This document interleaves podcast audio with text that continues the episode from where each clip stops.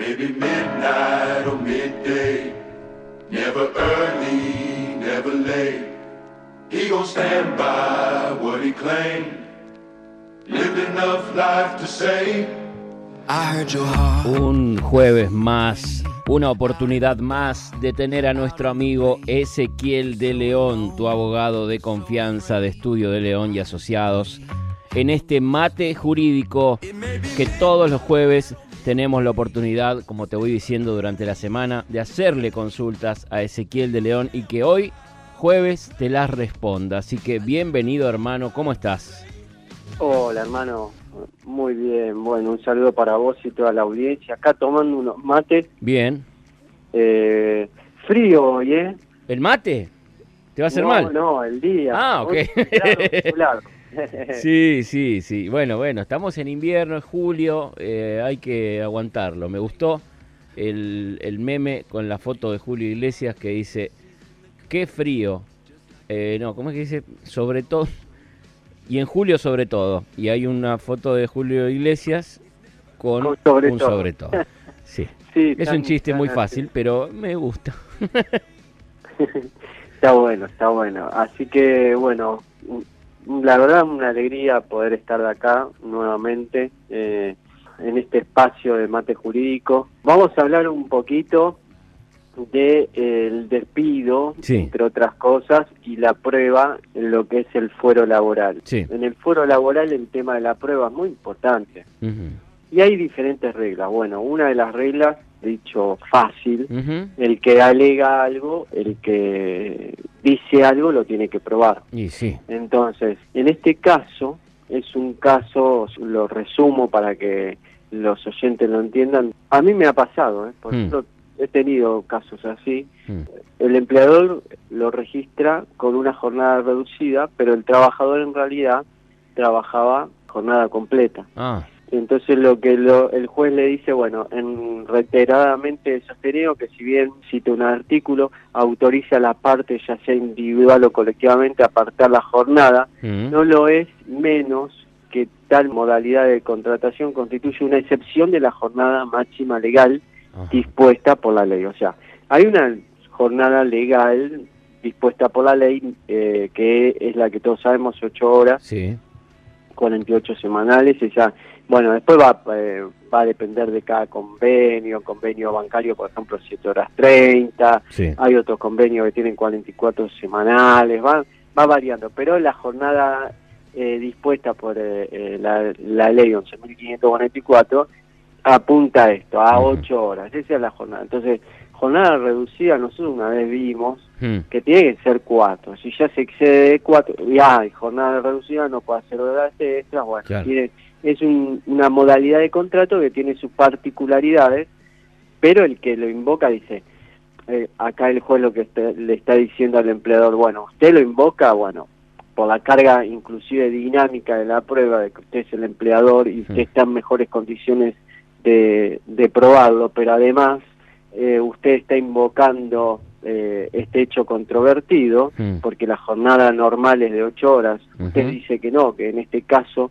excepcionalmente, eh, por eso le dice que es excepción a la jornada máxima legal, Mm. excepcionalmente usted lo registra de una jornada reducida, usted va a tener que probar Mm. que realmente ese trabajador hace una jornada reducida si el hecho es controvertido. Si Ujú. yo, yo trabajador digo, no, yo trabajo jornada completa. Mm. Bueno, va a ser el empleador que va a tener que demostrar en las pericias del juicio, no hablando de las pericias contables, en, las pe- en, la- en las, en las pericias, de que el, ese trabajador trabajaba la jornada reducida. Entonces esto es muy importante, porque muchas veces, bueno, no, pero yo estoy, eh, ya está, como que el trabajador lo, lo naturaliza y dice, no, bueno, pero yo estoy registrado así. Bueno, Ujú. estás registrado así, pero en realidad no corresponde y con el solo hecho de, de que el trabajador lo intime, lo diga, lo, lo manifieste, ya la presunción, o sea, la carga de la prueba es del empleador y bueno, lo va a tener que probar de que no es Claro, así. claro. O sea que es, es un tema muy importante. Bien. Después hay otro tema que me gustó eh, de de lo que es injuria laboral, eh, el tema de... mu- ¿Sabes lo que es moving vos, Diego? Moving, eh, lo habíamos hablado en una de nuestras charlas y creo que yo traía, ah, en relación a esto, traía el caso de mi papá, en el que él cuando Claro. estaba trabajando en Entel y pasó a ser telefónica en el año 90, eh, él trabajaba 12 horas, ¿no? Entonces, por ejemplo, terminaba su jornada a las 8 de la noche. Y el empleador nuevo, digamos, el nuevo jefe de piso, que era ya parte de la empresa telefónica, le decía, no, hoy necesito que termine todo lo que hay que hacer en el piso 16, cuando él ya se estaba por ir. Entonces terminaba yéndose a las 12 de la noche, 1 de la mañana. Eh, esto es un tipo de moving, ¿no? Pero por supuesto, aparte que como bien vos me decías en ese momento, Sí. las horas extras no son obligatorias. Claro, claro, No, eso, eso lo, lo aprendí con vos, porque en realidad yo pensé que te podían decir, bueno, quédate eh, y las horas extras, bueno, uno las cobra, ¿no? Pero si uno tiene otros planes o, o tiene otras obligaciones, qué sé yo, hay gente que, que a partir de cierta hora tiene que hacerse cargo de sus hijos porque su esposa va a trabajar o, o- o qué sé yo, lo- que sea. Uno tiene su- sus planes de vida y si te los modifican así sin avisarte es un problema. Es un problema, no, no es obligatorio, es, un- es más, es un derecho de- más, más del trabajador de poder Claro. hacer horas extras y a no ser que sea una emergencia. Claro, bueno, sí, si se incendió el taller y hay que Claro, eh, a sacar las cosas para que no se queme todo, eh, se entiende, pero... claro.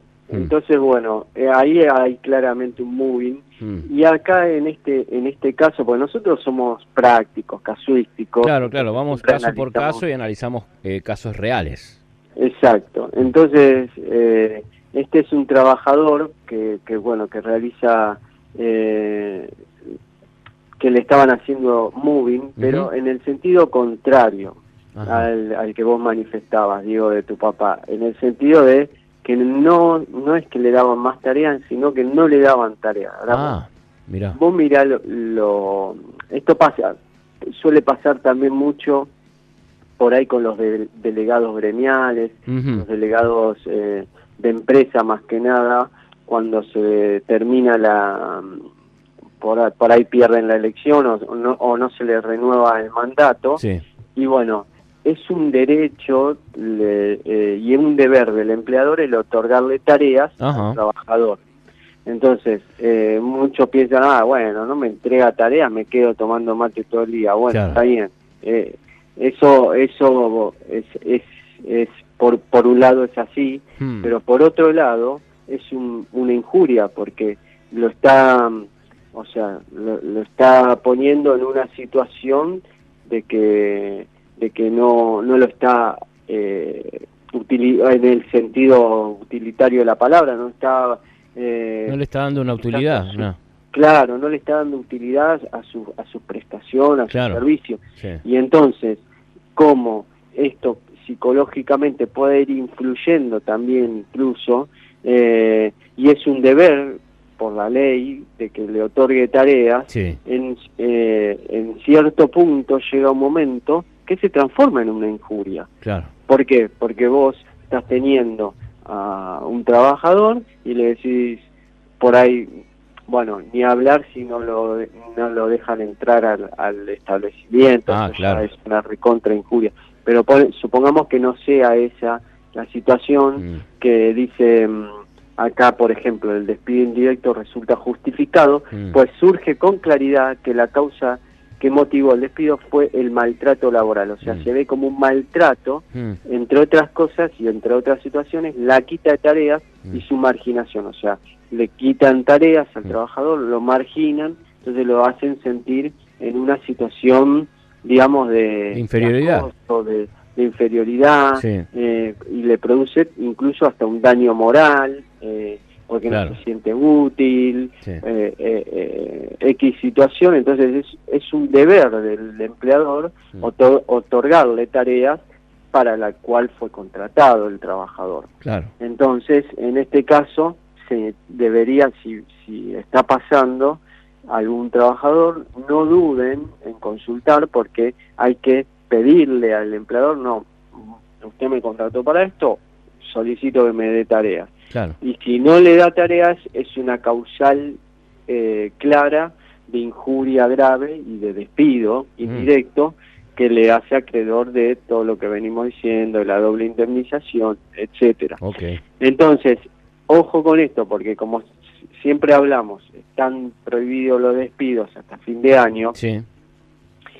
Algunos, no digo que pase, pero puede llegar a pasar en el hipotético caso, Sí. algunas empresas o algunos empleadores pueden utilizar estas técnicas eh, de acoso, de moving, del ma- de maltrato laboral para desgastar a la persona, para eh, provocar, como vos decías, provocar una renuncia, provocar que acepte un retiro voluntario, provocar esas situaciones de desgaste en la relación, ¿no? Sí, inclusive yo creo que la renuncia puede llegar a venir porque el trabajador dice, me están quitando trabajo, se ve que va mal la empresa, en cualquier momento me echan, eh, o mejor arreglo un retiro voluntario porque a ver si, si me echan y no me pagan nada.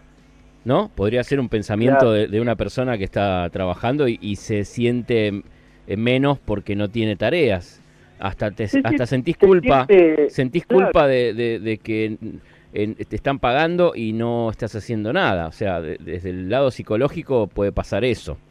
Y claramente Sí. es una estrategia, una estrategia para que la persona renuncie también. Puede ser. Claro, Hmm. por, por supuesto, pero además no solo eso, sino que si vos, si el empleador le quita las tareas, Sí, el trabajador llega un momento que se siente, entre comillas, que, que es muy lógico, Mm. aburrido. claro, claro. Imagínate ocho horas, sí, o Sí, el aburrimiento nunca horas. es bueno, en ningún trabajo. En ningún trabajo No. el aburrimiento es bueno porque también este, resalta lo peor de la persona, ¿no? Uno cuando está aburrido ya empieza la mente, empieza... eh, decían que hay una frase que dice que el ocio es el patio de juegos del diablo. Y es, es así. O sea, cuando uno está muy ocioso, ya empieza la mente a maquinar cosas feas. Así que no, no, no es bueno para nada. Claro, y ni hablar si, por ejemplo, puede pasar Hmm. que mm, utilizó eh, una licencia o licencia por, por esto puede pasar, licencia por embarazo, Sí. y después usó, eh, nosotros eh, hablamos acá de, de la extensión de la licencia del embarazo, eh, del periodo que tiene la, la mujer en ese periodo de, de- de poder tener los tres meses pagos y después extender la licencia sin, sin goce del sueldo, por decir Sí. así, que es la- se llama el periodo de excedencia. Y bueno, muchas veces cuando vuelve la persona o no le quieren o, o no le quieren otorgar tareas porque ya el empleador contrató a otra persona y esa esa persona ya no le no le es útil por decir así, entonces quiere provocar estas situaciones que, que estamos hablando, Sí. no le otorgan tareas o le cambian las tareas y hay un, un claro exceso de, de ius variandi como hablamos, bueno, entonces pueden surgir varias razones que en todos esos casos eh, siempre mi consejo es no soportarlas porque uno no va, no va a trabajar para soportar este tipo de moving o de acoso, sino simplemente consultar a un profesional y ver en cada caso específico qué es lo más conveniente. Obviamente después está la decisión de, del trabajador si eh, acciona o no acciona en cuanto también a la fuente de trabajo. Claro. Pero claro. es como vos decís, eh, eh, pone en una situación de, de riesgo y decir, uy, pero no me otorga tarea y me que y me querrán eh, y me, me, me querrán despedir y yo Claro. dependo de este trabajo y lo pone en una situación de, de, de estrés bastante importante al trabajador. Sin situación. Sin dudas. Así Así que si bueno. vos te estás pasando por alguna situación parecida o conoces algún amigo que esté pasando por una situación parecida, yo te recomiendo que le pases el teléfono de Ezequiel de León, de Estudio de León y Asociados, que es el 11 66 06 40 86. Toma nota. 11 66 06 40 86. Ezequiel de León está para ayudarte para atender los pedidos, los mensajes. Así que si vos tenés una consulta, lo que yo te recomiendo es que la hagas por escrito para no olvidarte de nada, ¿no? Uno cuando manda un audio, hay veces que en el audio se olvida de lo más importante porque claro, está el saludo, decís hola Ezequiel, mirá, yo te escuché en la red. Y todo eso lleva a que te olvides de lo esencial. En cambio, si lo escribís, cuando vos escribís, lees lo que escribiste, decís, no le estoy diciendo acá cuál es el problema. Y te perdés esa primera consulta gratuita. Así que lo que te recomiendo es escribí bien cuál es la consulta y se la envías por WhatsApp ahora al 11 66 06 40 86, el número de estudio de León y asociados. Gracias, hermano. No, gracias a vos, Diego, y bueno, como siempre, un gusto estar en, tu, en, tu programa y en esta columna y en Radio Ama y bueno, eh, un saludo a todos los oyentes, nos vemos el jueves que viene.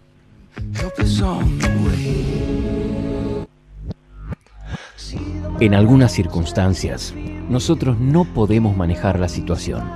Debe hacerlo un abogado, alguien de confianza. Accidentes de tránsito, accidentes laborales, despidos Estudio de León y Asociados. Tus abogados. 11 66 06 40 86. Estudio de León y Asociados.